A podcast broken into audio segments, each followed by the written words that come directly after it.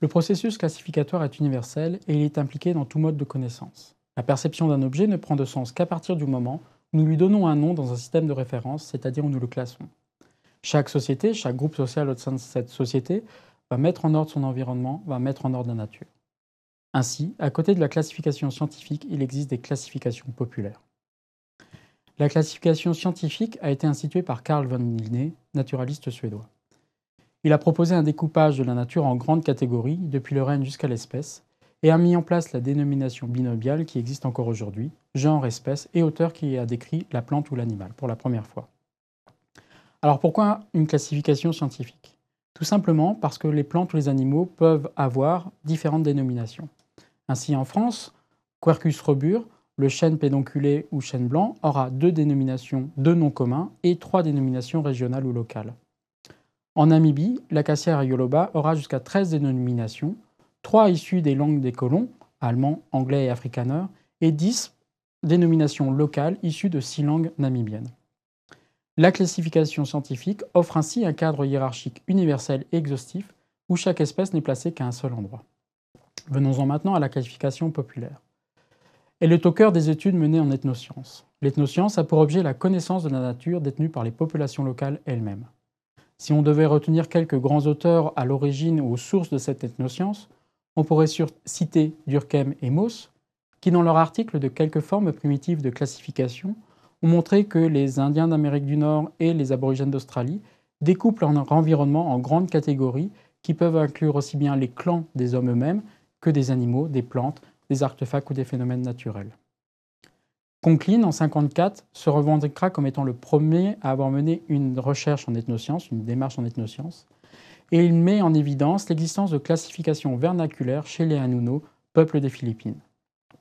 Enfin, Lévi-Strauss, dans La pensée sauvage, souligne toute l'importance de la science du concret, qui est la connaissance des qualités biologiques et comportementales des plantes et des animaux détenus par les populations locales et plus largement des phénomènes naturels.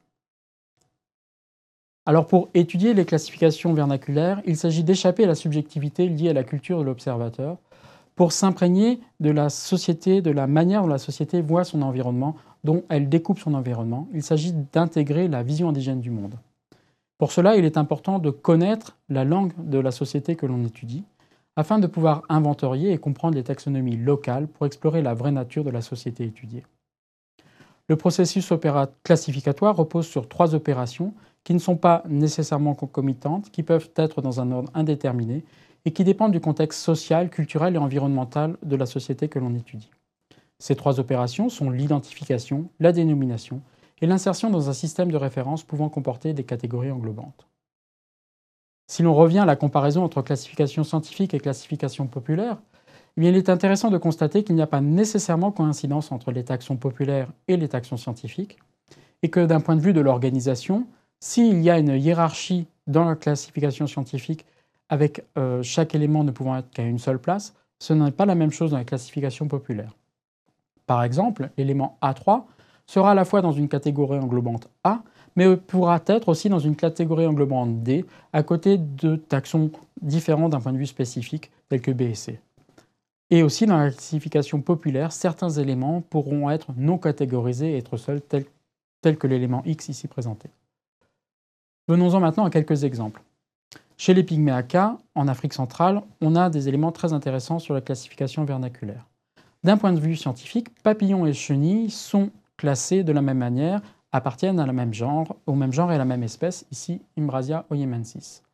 Pour les pygméacas, il y aura deux dénominations différentes, Kogongo et Mboyo. Ce qui est intéressant de constater chez les pygméacas, c'est qu'il existe différentes dénominations pour les chenilles, alors que les papillons seront tous nommés Kongongo. Une, comparaison intéressante avec la classification scientifique. Les pygmées font différence entre chenilles et papillons. Et si l'on va plus loin, les pygmées vont catégorisés, intégrés dans une même catégorie englobante l'ensemble des chenilles comestibles sous la dénomination Congo. Toujours chez les pygméacas, ici trois animaux, une chauve-souris, un écureuil volant et un oiseau. Eh bien, d'un point de vue scientifique, ces euh, trois animaux seront organisés, classés en deux grandes classes, d'un point de vue scientifique, oiseaux et mammifères, et se répartiront en trois ordres. Par exemple, pour l'oiseau, les, les, colombiformes ou les galliformes, ou pour la chauve-souris, Kéroptère, et pour l'anomalure, les rongeurs. Chez les pygméacas, eh bien, ces trois animaux seront catégorisés dans une, seule et même catégorie, Niodi, qui regroupe ce que l'on pourrait qualifier de vertébrés volants, qui ont aussi la particularité d'être consommés, mangés par les pygméacas. Si l'on prend un exemple maintenant plus nordique avec l'éder à duvet, non commun en français, euh, pour cette espèce, il y aura une seule dénomination, Somateria mollissima, une seule dénomination scientifique, et une dénomination plus englobante pour les Inuits qui est mythique. On constate qu'il y a un dimorphisme sexuel entre le mâle et la femelle, le mâle noir et blanc et la femelle de couleur marron. Eh bien, pour les Inuits, il y aura trois dénominations différentes pour la femelle en fonction de sa maturité sexuelle et quatre dénominations pour le mâle adulte, là aussi en fonction de son plumage. Il y aura même sept dénominations pour le canton, depuis le stade où il sort de la coquille, tukagamique, jusqu'à un stade juste avant la maturité sexuelle, mitiravinique. Cet exemple est particulièrement intéressant parce qu'il illustre une grande différence entre la classification scientifique et la classification vernaculaire.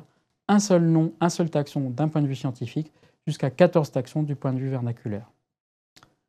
Ainsi, l'étude des classifications scientifiques et vernaculaires est particulièrement intéressante parce qu'elle montre que chaque société possède sa propre vision du monde, qu'elle va identifier les éléments qui constituent son environnement, qu'elle va les nommer et qu'elle va les insérer dans des catégories qui lui sont propres, ainsi, chaque société ou chaque groupe social va posséder sa propre représentation du monde. Ainsi, à côté de la classification scientifique, il existe une diversité des visions de la nature.